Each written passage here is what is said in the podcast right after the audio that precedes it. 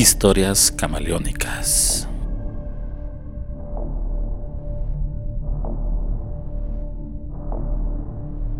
La siguiente historia está basada en hechos reales. Se han cambiado los nombres de los protagonistas respetando su privacidad.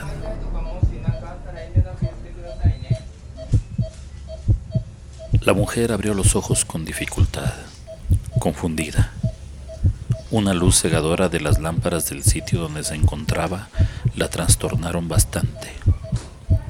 Volteó a ver su alrededor. Observó el espacio reducido. Solo la cama y unos pequeños buróes adornaban el pequeño cuarto. Al instante, un solo pensamiento invadió de terror su cerebro. Estaba secuestrada.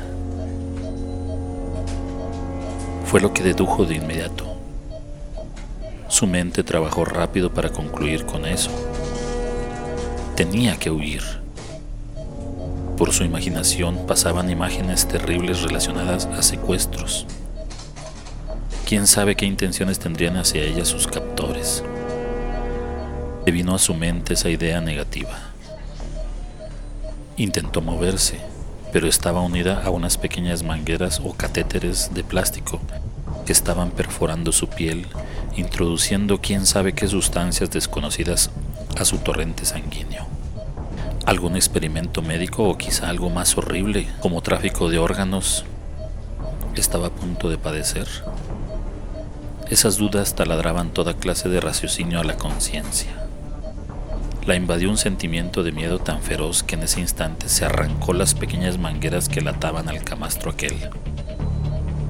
A un costado de la cama se encontraban sus pertenencias, accesorios y ropa de calle, las cuales tomó con prisa. Se levantó, se vistió en un instante. Sin hacer el más mínimo escándalo, sigilosamente buscó la salida. Apenas había avanzado unos metros a través del largo pasillo cuando Dos mujeres vestidas de blanco se encontraban en una especie de cubículo. La descubrieron y comenzaron a perseguirla. No debían dejar que escapara. Betty, ese era el nombre de la mujer, aceleró el paso para después echarse a correr. La puerta hacia la salida estaba a la vista. Solo unos pasos la separaban de la libertad. Pero no resultaría tan sencillo como ella lo suponía. Al final del largo pasillo la esperaban dos corpulentos hombres con cara de pocos amigos. Justo cuando se aproximó hacia ellos, le cerraron el paso, evitando que pudiera atravesar la puerta de la salida. No fue buena idea intentar huir. Bruscamente se detiene y comienza a recular despacio. La única opción era regresar por donde había llegado, pero ahí le esperaban las otras mujeres de blanco. Observa todo a su alrededor buscando la manera de defenderse de sus plagiarios. En un rápido movimiento, ni supo cómo, pero logró hacerse de una navaja tipo bisturí. Con esta en la mano, comenzó a amenazar a todos quienes osaran acercarse. Su paranoia había llegado a niveles patológicos. Repetía sin cesar. Me tienen secuestrada, me tienen secuestrada pero no se saldrán con la suya. Seguía haciendo ese movimiento de ataque. Les exigió a las mujeres con trajes blancos que le proporcionaran un teléfono. Se lo pasan y hace una llamada a su mejor amiga. Laura, me tienen secuestrada, tienes que venir a salvarme. No, no sé dónde estoy, pero estas gentes me están amenazando. Lo dice tan convencida que no toma en cuenta que ella es quien está armada. Uno de los hombres de blanco se acerca con cierta confianza. Ella lo observa y su rostro le es familiar. ¿Acaso será uno de los secuestradores?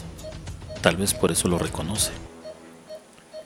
El hombre intenta dialogar con ella, pero lo único que consigue es que lo agreda la nerviosa mujer. A mí no me van a tocar, vayan a hacer sus experimentos a otro lado, Insistía en esa idea y seguía con el bisturí en la mano.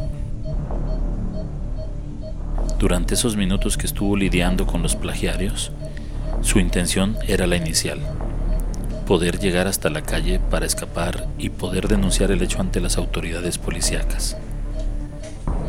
Se fue desplazando con la espalda pegada en la pared de uno de los muros del pasillo, de frente hacia sus captores, amenazando a todo el que quisiera llegar a un metro siquiera donde se encontraba. Todos se retiraban al verla tan decidida.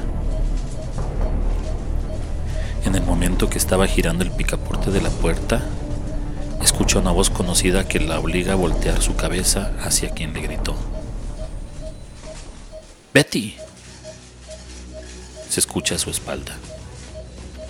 Ese pequeño descuido lo aprovechan los guardias para lanzarse sobre ella y lograr quitarle la navaja de bisturí y a la vez someterla, logrando sujetarla y volver a llevarla hasta la cama de donde se había escapado. Tuvieron que atarla a unos barrotes laminados que rodean la cama del hospital donde se encontraba la joven mujer. Betty, le habló el sujeto que le había parecido familiar. Soy el doctor Álvarez de Cirugía General. ¿Se acuerda de mí? Yo soy su cirujano que lo operó de ese cuadro de colecistitis que traía. La vesícula biliar estaba muy inflamada por tantas piedras que contenía hubo necesidad de practicarse ese procedimiento quirúrgico. De no hacerlo corríamos el riesgo de algo fatal, así que tuvimos que operarla de urgencia. Pero ah, cómo nos dio guerra. ¿Qué hice, doctor? preguntó Betty avergonzada. Casi cometes una locura. Traías una navaja de bisturí con la que un poquito más y podrías haber causado una desgracia. Estabas gritando como loca, me han secuestrado, me han secuestrado. ¿Qué te pasó? Le recriminó su amiga Laura. Fue ella quien le había hablado por su nombre cuando la detuvieron. Ay, qué pena, contestó, pero no recuerdo nada de eso. No se apure, a veces pasa en algunas personas, cuando han salido de una cirugía y se encuentran en recuperación o en cuidados intensivos. No es con frecuencia, pero a veces esos delirios o alucinaciones suelen presentarse en algunos pacientes con esa susceptibilidad seguramente a los anestésicos, respondió el médico ya con un poco más de calma. Se ha sabido de casos que al igual que usted, se imaginan que fueron secuestrados por grupos criminales, laboratorios, incluso por extraterrestres. Por suerte aquí no pasó de eso, pero qué buen relajo armó, señora, ¿eh? Eh, sí, ¿verdad? Esperemos que no se repita. Disculpe usted, doctor, le reiteró. Olvídelo, no pasa nada. Señora Laura, ¿puede venir conmigo? Voy a darle unas indicaciones médicas. Acompáñeme. Sí, doctor, cómo no.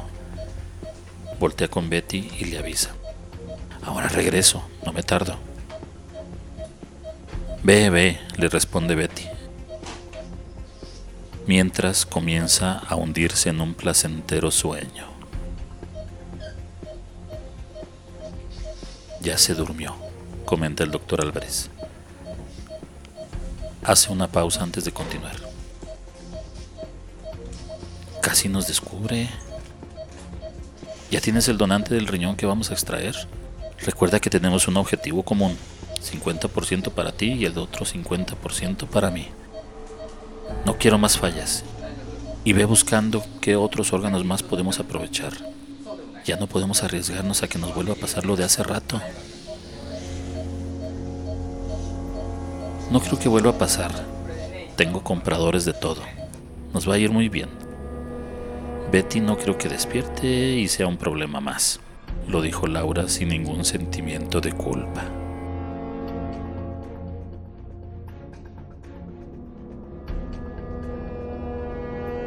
Historias camaleónicas son una idea original, adaptación, edición y producción de Santiago Aguilar.